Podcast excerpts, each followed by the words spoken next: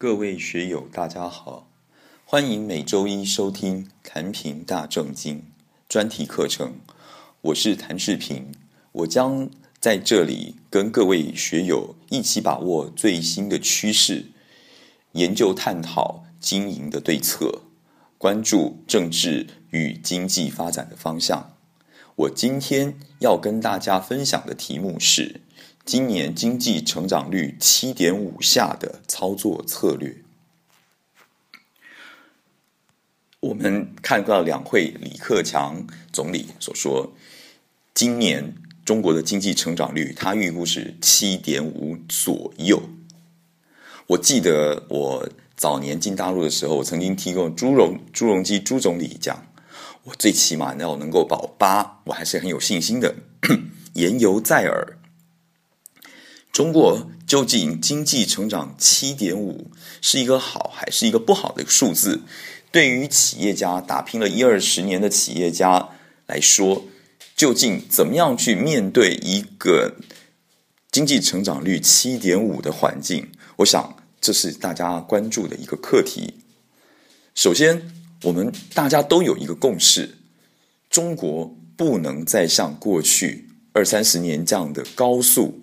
的发展，经济成长二位数的增长，因为付出的代价是庞大的政治资源、社会资源、自然资源、环境资源的浪费的消耗，所以中国已经到了必须修整的一个时候了。这个时候，经济成长七点五是一个稍微缓慢的一个过程。避免中国经济在过度消耗资源的一个过程，相对来说也是重新去检讨中国产业发展的一个过程，是一个改良、调整、升级、换代、除旧布新的过程。所以从这来看，中国必须要走这一步，也一定要完成这一步。那究竟经济七点五有多不好呢？我们可以来看几个数据来说明周边国家的环境。首先，世界第一大国美国第一季估计的经济成长率是一点九，而美国希望到了第二季末的时候，经济成长率可以到达二点九。对不起，经济成长率能够到达二点九。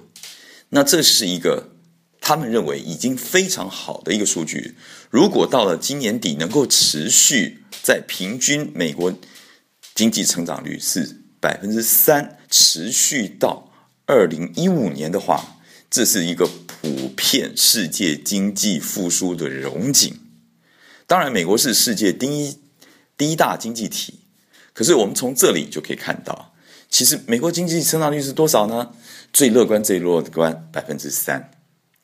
那周边还有一个大国叫印度，印度当然它非常的大，也发展的非常迅速，在我们中国的后面不断的追。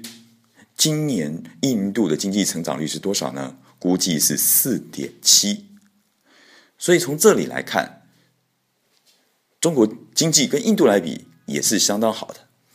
那再看隔海与大陆同文同种的台湾，预估今年的经济成长率是希望达到百分之三左右，而去年台湾经济成长率连保二都没有保到，今年希望实质经济成长率能够到达百分之三，而俄罗斯。原本是一个经济荣景，感觉非常好，而它的非常好已经足够让附庸国希望重新加回这个俄国体系。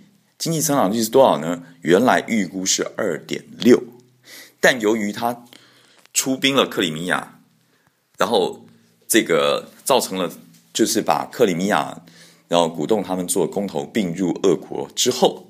花旗银行对于俄罗斯的经济预估已经往下调了，因为周边国家强国可能会对俄罗斯实施经济制制裁，而它的成长率会是多少呢？在百分之一左右。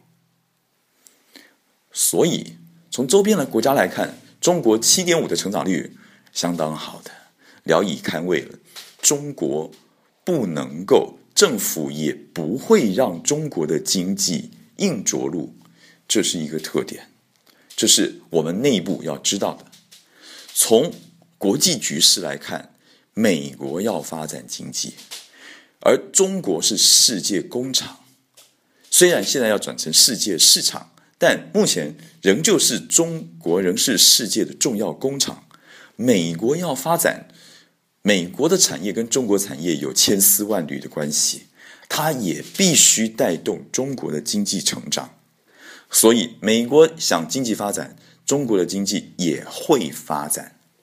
这里就间接的告诉各位学友另外一个事情：今年的东亚或东南亚是不会开战的。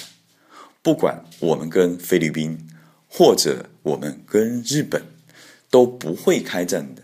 美国也不容许我们开战。为什么？因为大家都不想打仗，也打不起仗。这是最重要的一件事情。好，那明白了这个大环境趋势之后，今年的七点五最大的特色是什么？我个人认为，在洗礼体制下，在洗礼体制下的今年经济各行各业都会成长。可是因为中国特色，我们要关注的是两个安全，这两个安全都跟本业没有。本业技术没有直接的关系。第一，就是过去二十年你持续能够发展得到业务的关系渠道，这个渠道是不是安全？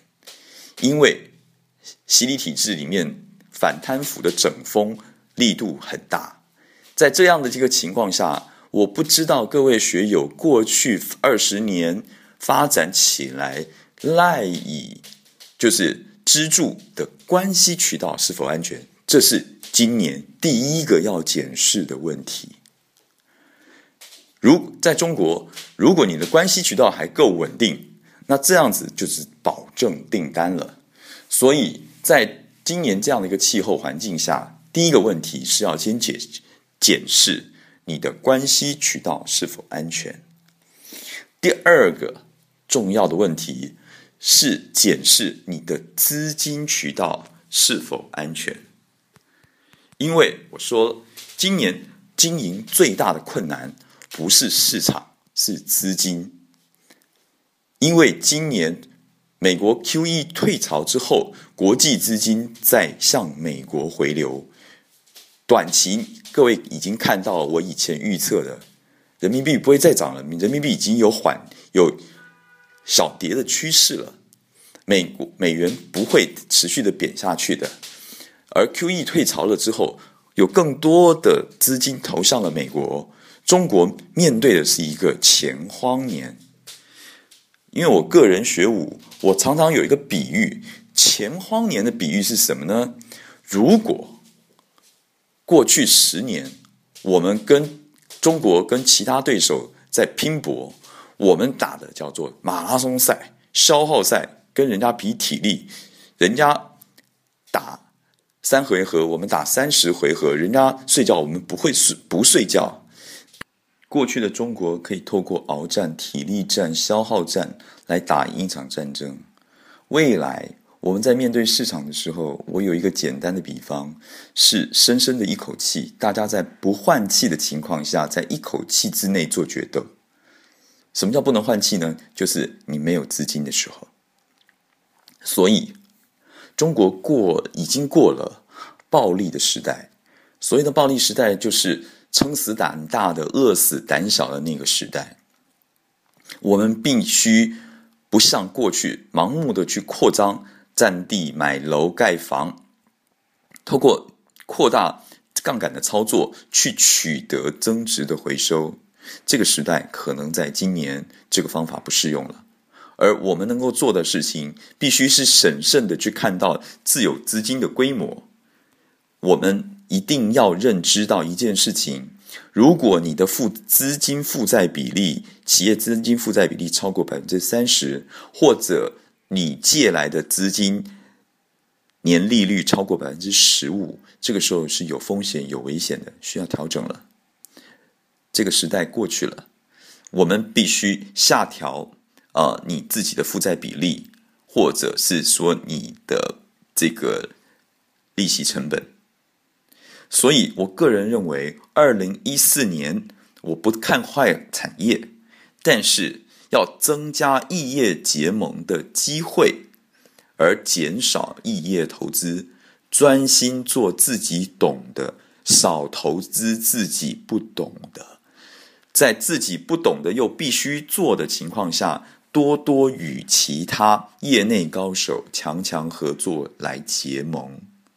过去跨国企业曾经常常说一个概念：如果大环境景气好，尽量听 CEO 的；如果这个景气面临即将反转的时候，就不该听 CEO 的，要听 CFO 的。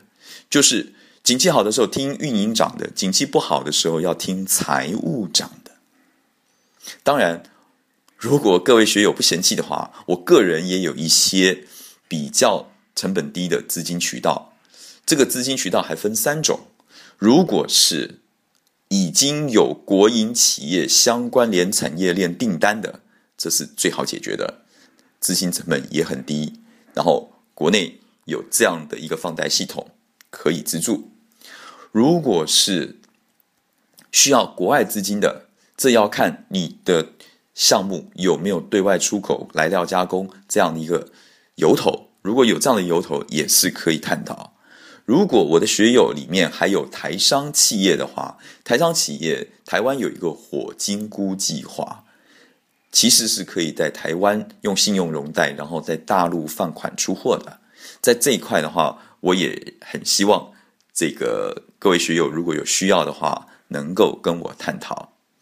最后，我非常希望各位多多加入学友会产融群，我会在这里长期跟大家分享、交流、探讨政治与经济先进的一些趋势。